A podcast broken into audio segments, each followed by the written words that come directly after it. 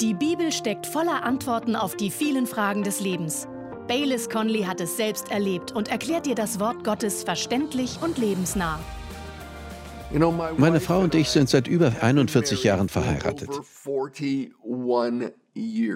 Und ich kann Ihnen nach über 41 Jahren ehrlich sagen, dass wir eine tolle Ehe führen. Es war nicht immer leicht. Wenn man zwei willensstarke, eigensinnige Personen zusammenstellt, gibt es natürlich manchmal Konflikte. Aber solche Dinge lösen wir. Vielleicht fragen Sie nun, haben Sie je über Scheidung nachgedacht? Nein. Und Janet? Nein. Sie hat wahrscheinlich ein paar Mal über Mord nachgedacht, aber nie über Scheidung. Wir führen wirklich eine großartige Ehe. Und man sagt, dass eine großartige, gute, solide Ehe dem Himmel auf Erden am nächsten kommt und dass eine schlechte Ehe der Hölle auf Erden am nächsten kommt. Darin mag einiges an Wahrheit stecken. Ich weiß es nicht, aber ich weiß, dass eine gute Ehe noch besser werden kann und dass Gott eine schlechte Ehe wieder zum Leben erwecken und die Dinge verändern kann. Wir erleben das in unserer Kirche immer wieder. Gott berührt Ehepaare, die einander an die Gurgel gehen, die sich getrennt haben, deren Ehe eine Katastrophe war, und verändert ihre Ehe. Und es kommt nicht darauf an, ob Sie als Zuschauer glücklich oder unglücklich verheiratet, ob Sie geschieden, verwitwet oder getrennt sind, ob Sie Single sind und nie heiraten wollen. Wenn Sie als Single glücklich sind, dann ist das super. Manche Menschen haben diese Gabe. Oder ob sie Single sind und gern heiraten würden. Zu welcher dieser Kategorien Sie auch gehören, Sie werden aus dieser Predigt etwas mitnehmen. Uh, ich sage Ihnen, wenn Sie gut zuhören und sich sozusagen danach ausstrecken, dann glaube ich, dass Sie etwas von Gott hören werden, das Ihnen in Ihrem Leben helfen wird. Ich habe dieser Predigt den Titel gegeben, was eine gute Ehe ausmacht. Nun, es gibt keine perfekte Ehe. Aber als ich im ersten Buch Mose las, stach mir die Ehe von Isaak und Rebekka ins Auge.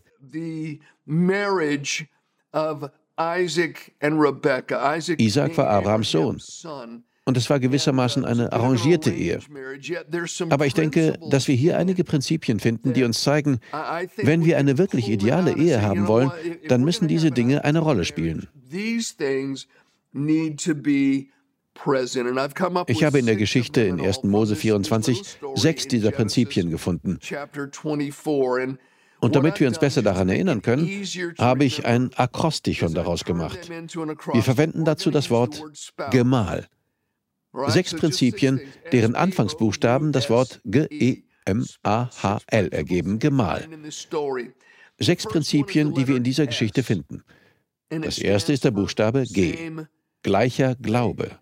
Wer eine ideale Ehe führen will, sollte jemanden heiraten, der den gleichen Glauben hat. Als Abraham seinem ältesten Diener den Auftrag gab, eine Frau für seinen Sohn Isaac zu finden, sagte er Folgendes zu dem Diener, bevor er ihn losschickte. Er sagt in 1. Mose 24, Verse 3 und 4, Schwöre mir bei dem Herrn, dem Gott des Himmels und der Erde, dass du meinen Sohn nicht mit einer kanaanitischen Frau verheiratest. Gehe stattdessen in meine Heimat zu meinen Verwandten und suche dort eine Frau für meinen Sohn Isaak.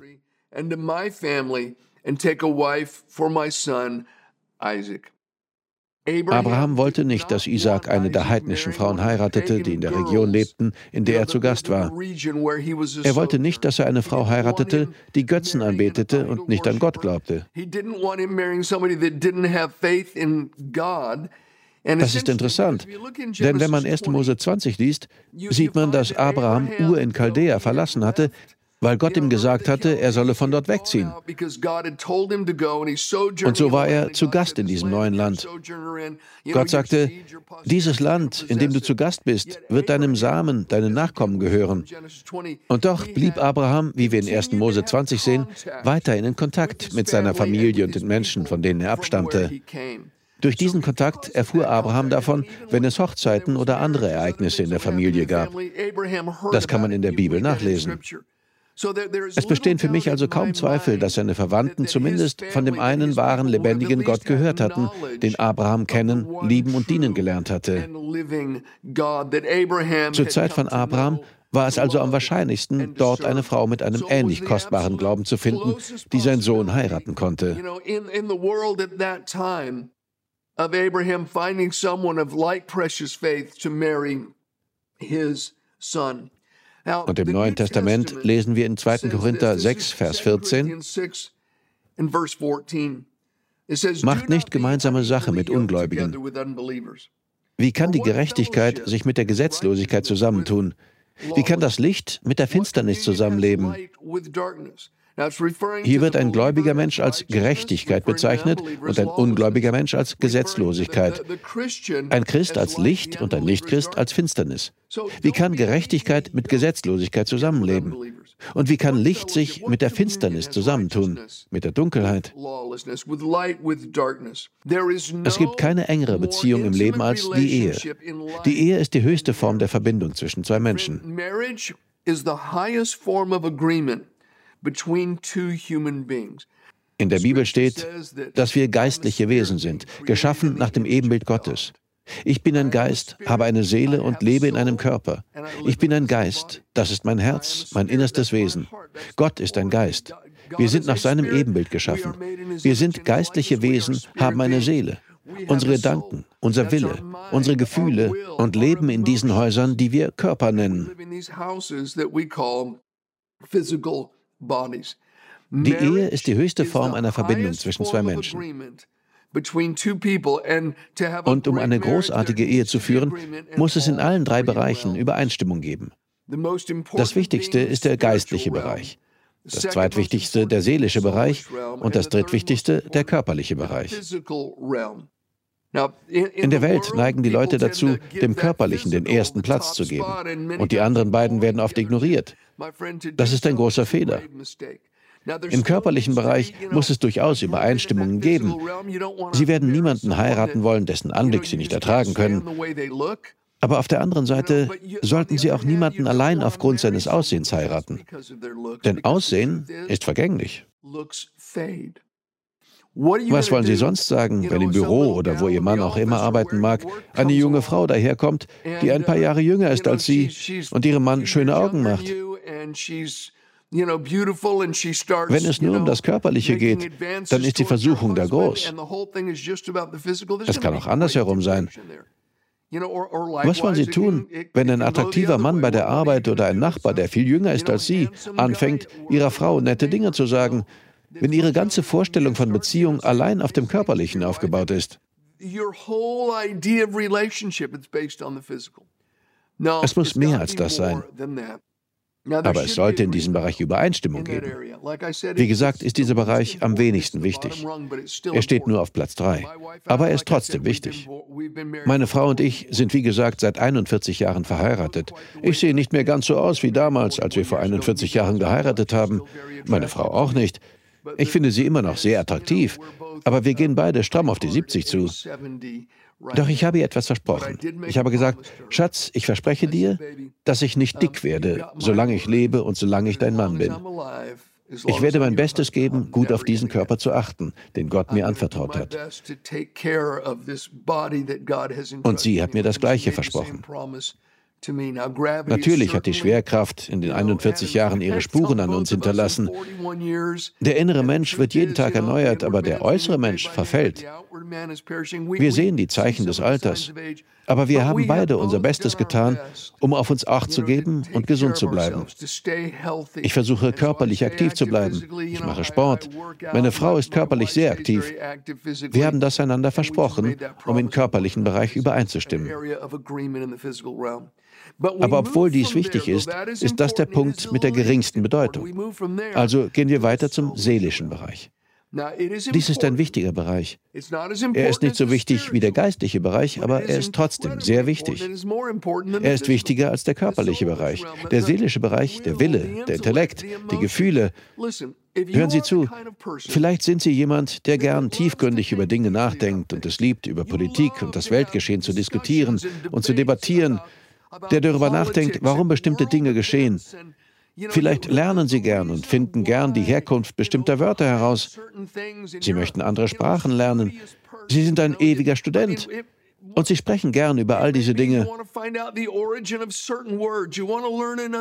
Aber dann suchen Sie sich eine Partnerin, die einfach drauf losplappert und nur über die neueste Mode und die neuesten Affären in Hollywood redet, die oberflächlich ist.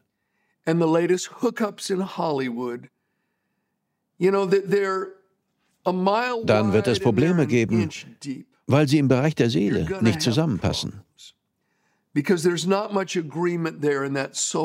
brauchen Übereinstimmung. Sie müssen über die gleichen Dinge reden und die gleichen Dinge schätzen können. Meine Frau und ich haben das. Wir sind sehr unterschiedlich, aber wir reden über alles Mögliche. Und ich rede gern mit meiner Frau. Wir stimmen im seelischen Bereich überein. Wir haben die gleichen Werte. Es gibt Dinge, über die wir diskutieren und reden können. Und es ist nicht so, dass sie emotional, gedanklich und intellektuell 100 Kilometer von mir entfernt ist und ich irgendwo da drüben stehe. Nein, wir stimmen in diesem Bereich überein. Ich könnte noch lange darüber reden, aber wenn Sie einen Funken Verstand haben, dann wissen Sie, was ich meine. Es gibt Menschen, mit denen man einfach keine intelligente Unterhaltung führen kann. Sie wollen einfach nur herumsitzen und Filme schauen oder was es auch sein mag. Dort gibt es einfach keine Übereinstimmung. Wenn man eine gute Ehe haben will, ist es also wichtig, dass man im seelischen Bereich übereinstimmt. Im körperlichen Bereich, im seelischen Bereich, aber vor allem im geistlichen Bereich. Sie müssen den gleichen Gott lieben. Sie müssen beide Jesus lieben. In der Bibel steht, dass wir keine enge Beziehung mit Nichtgläubigen eingehen sollen. Für einen Christen steht die Beziehung zu Jesus im Mittelpunkt seines Lebens. Für einen wahren Nachfolger ist nichts wichtiger als seine Beziehung zu Jesus. Es ist das Wichtigste in seinem Leben, von dem alles andere ausgeht. Es ist die eine Sache, aus der heraus wir alles andere betrachten. Unsere Beziehung zu Gott, unser Glaube, dass die Bibel Gottes Wort ist und dass Gott durch sie zu uns spricht. Doch wenn ich mit jemandem verheiratet bin, mit dem ich das nicht teilen kann, diese eine Sache, die mir am allerwichtigsten ist und von der alles in meinem Leben ausgeht und von der her ich alles andere betrachte, die Brille, durch die ich alles andere sehe, wenn ich das nicht mit meinem Ehepartner teilen kann, dann ist das ein sehr großer Teil meines Lebens, in dem wir nicht übereinstimmen. In einer guten Ehe gibt es also körperliche Übereinstimmung, im seelischen Bereich intellektuelle, emotionale und geistliche Übereinstimmung. Vielleicht sind Sie verheiratet und Ihr Ehepartner ist nicht gläubig. Vielleicht haben Sie den Glauben an Jesus erst angenommen, nachdem Sie schon verheiratet waren. Dann tun Sie Ihr Bestes. Erzählen Sie Ihrem Partner, was Jesus für Sie getan hat und versuchen Sie ihm zu zeigen, wie sich Ihr Leben verändert hat. Vielleicht sieht er das Licht, kehrt um und setzt sein Vertrauen ebenfalls auf Gott. Vielleicht haben Sie als Christ jemanden geheiratet, der ungläubig ist. Sie haben das biblische Prinzip missachtet. Nun gut, jetzt sind Sie verheiratet. Lassen Sie sich nicht scheiden.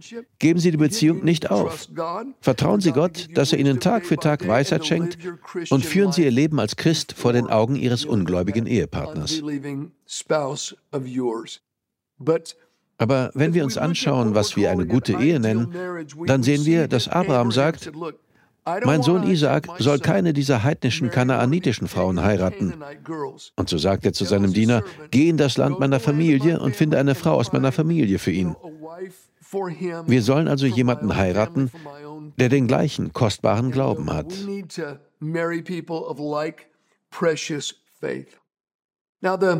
Der zweite Buchstabe in unserem Akrostichon ist das E.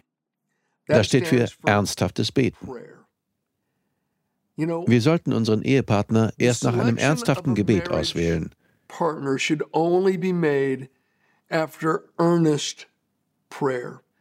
Beten Sie und reden Sie mit Gott darüber. Nehmen Sie sich also Zeit für das Gebet. Es gibt nichts Wichtigeres. Wir sehen in der Geschichte in 1. Mose 24, aus der wir all das haben, dass der Diener Abrahams den Brunnen erreichte, zu dem Rebekka schließlich kam. Und er betete. Er sagte, oh Gott, der Gott meines Herrn Abraham. Er betete dieses kurze, intensive Gebet. Und Gott erhörte es. Wenn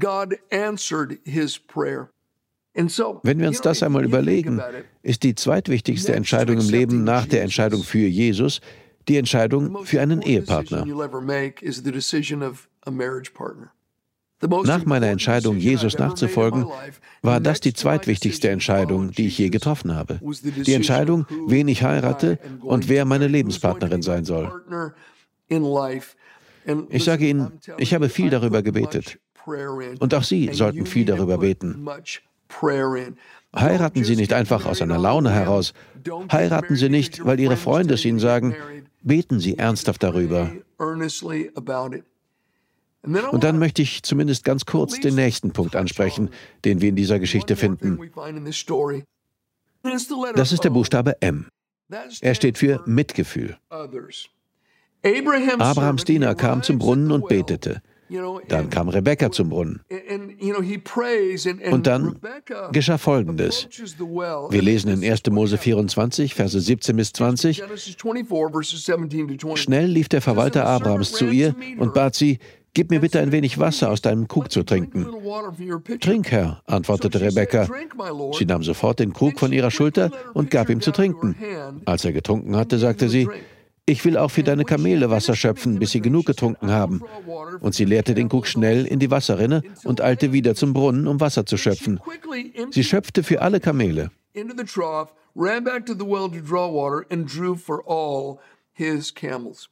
Rebecca war zuvorkommend. Sie war fleißig und sie war nicht ich-bezogen. Sie hatte Mitgefühl und dachte an andere. Sie gab Abrahams Diener zu trinken. Und dann sagte sie, ich will auch für deine Kamele Wasser schöpfen. Dieser Mann hatte zehn durstige Kamele. Sie ging hin und her und füllte ihren Krug. Das war keine kleine Sache. Das war nicht in fünf Minuten erledigt. Es war auch nicht in zehn Minuten erledigt. Sie schaffte das auch nicht in einer halben Stunde. Sie gab allen Kamelen zu trinken. Sie half diesem Mann und hatte Mitgefühl. Sie hätte ja auch denken können, warum soll ich mich um seine Kamele kümmern? Ich weiß nicht einmal, wer das ist. Ich habe diesen Mann noch nie gesehen. Ich habe anderes zu tun. Ich habe Termine. Ich habe Dinge zu erledigen. Aber nein, sie hatte Mitgefühl. Hören Sie, faule Menschen sind schlechte Ehepartner. Ich-bezogene Menschen sind schlechte Ehepartner. Aber fleißige Menschen und diejenigen, die an andere denken, mitfühlend sind und anderen dienen, sind großartige Ehepartner. Ich bin seit vielen Jahren Pastor. Ich bin nicht mehr weit von meinem 50-jährigen Dienstjubiläum entfernt. Die Cottonwood Church gibt es bald schon seit 40 Jahren. Einige Jahre lang war ich Co-Pastor in einer anderen Kirche. Auch davor war ich schon im Dienst. Und in all diesen Jahrzehnten habe ich viele Paare beraten, die Probleme hatten. Und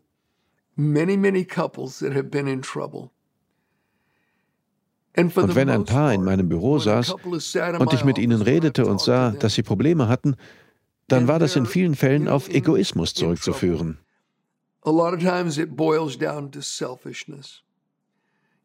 Es lag daran, dass jemand nur an sich selbst dachte. Zum Beispiel, er tut immer das und versteht gar nicht, was ich brauche. Oder sie tut dies und denkt gar nicht an mich. Es gab Egoismus auf beiden Seiten.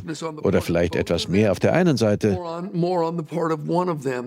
Doch wenn ich die Paare dazu bringen konnte, einander anzuschauen, wirklich miteinander zu reden und einander zuzuhören, und wenn ich sie dazu bringen konnte, sich Mühe zu geben, einander zu dienen, dann gab es in vielen Ehen eine komplette Kehrtwende. Egoismus in einer Ehe führt zur Katastrophe. Nur mit sich selbst beschäftigt zu sein, führt zur Katastrophe.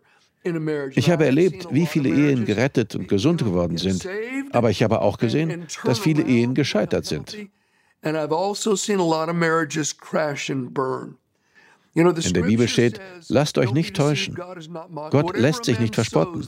Was ein Mensch sät, das wird er ernten. Wenn Sie Liebe und Ermutigung säen und Ihr Bestes tun, um die Bedürfnisse eines anderen zu erfüllen, dann wird das zu Ihnen zurückkommen. Und zwar großzügig und mit beträchtlicher Zugabe. Ich denke da gerade an eine Frau, die mir einmal einen Brief geschrieben hat. Ihre Ehe lag in den letzten Zügen. Da schaute sie eine Predigt von mir, in der ich über Lukas 6, Vers 38 predigte. Gebt und ihr werdet bekommen. Was ihr verschenkt, wird anständig, ja großzügig bemessen, mit beträchtlicher Zugabe zu euch zurückfließen. Nach dem Maß, mit dem ihr gebt, werdet ihr zurückbekommen. Wenn man sich diesen Vers im Zusammenhang anschaut, geht es eigentlich nicht um Geld. Wir hören oft, wie dieser Vers im Zusammenhang mit Geld verwendet wird. Und ich glaube, dass das Prinzip auch in dieser Hinsicht gilt. Ich sage also gar nichts dagegen, aber der eigentliche Zusammenhang, in dem Jesus diese Worte sagt, sind Vergebung, Barmherzigkeit und Liebe. Wenn wir anderen vergeben und barmherzig sind und lieben, dann werden wir das zurückbekommen. Und zwar großzügig und mit Zugabe. Und diese Frau schrieb, dass sie meine Predigt schaute und es für sie wie eine Offenbarung war. Sie dachte, ich muss dies einfach nur im Glauben tun. Mein Mann verhält sich gerade wie ein Idiot, aber ich werde ihn einfach lieben. Ich werde ihn mit der Liebe Jesu lieben und seine Bedürfnisse an die erste Stelle setzen. Und so fing sie an, ihn zu lieben. Sie vergab ihm, war barmherzig und fing einfach an, Dinge für ihn zu tun. Sie kochte sein Lieblingsessen. Sie sagte freundliche Dinge zu ihm. Und sie schrieb in ihrem Brief, Pastor, es war fast wie Zauberei. Sie würden nicht glauben, welche Veränderung mit meinem Mann geschah. Sie schrieb, er hat mich sogar gefragt, ob wir zusammen zum Gottesdienst gehen. Aber all das veränderte sich nur, weil sie aufhörte, sich auf das zu konzentrieren, was sie nicht bekam, und anfing, sich auf das zu konzentrieren, was sie geben konnte. Wir haben uns bisher drei Punkte angeschaut.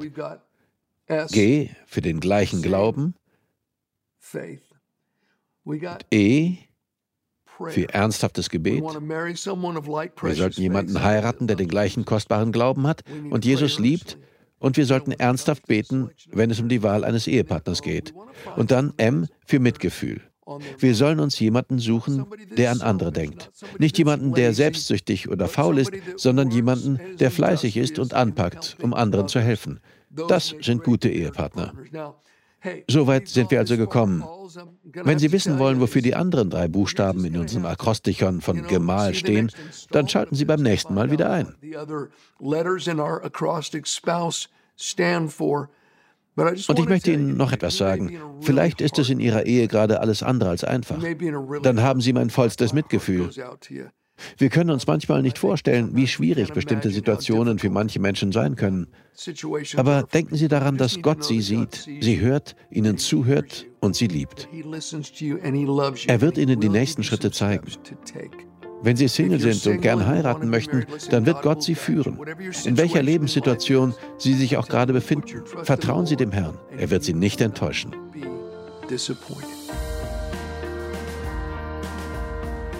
Wir danken dir fürs Zuhören. Weitere Predigten sowie eine tägliche Andacht von Baylis findest du kostenlos auf baylis-conley.de. Gott segne dich.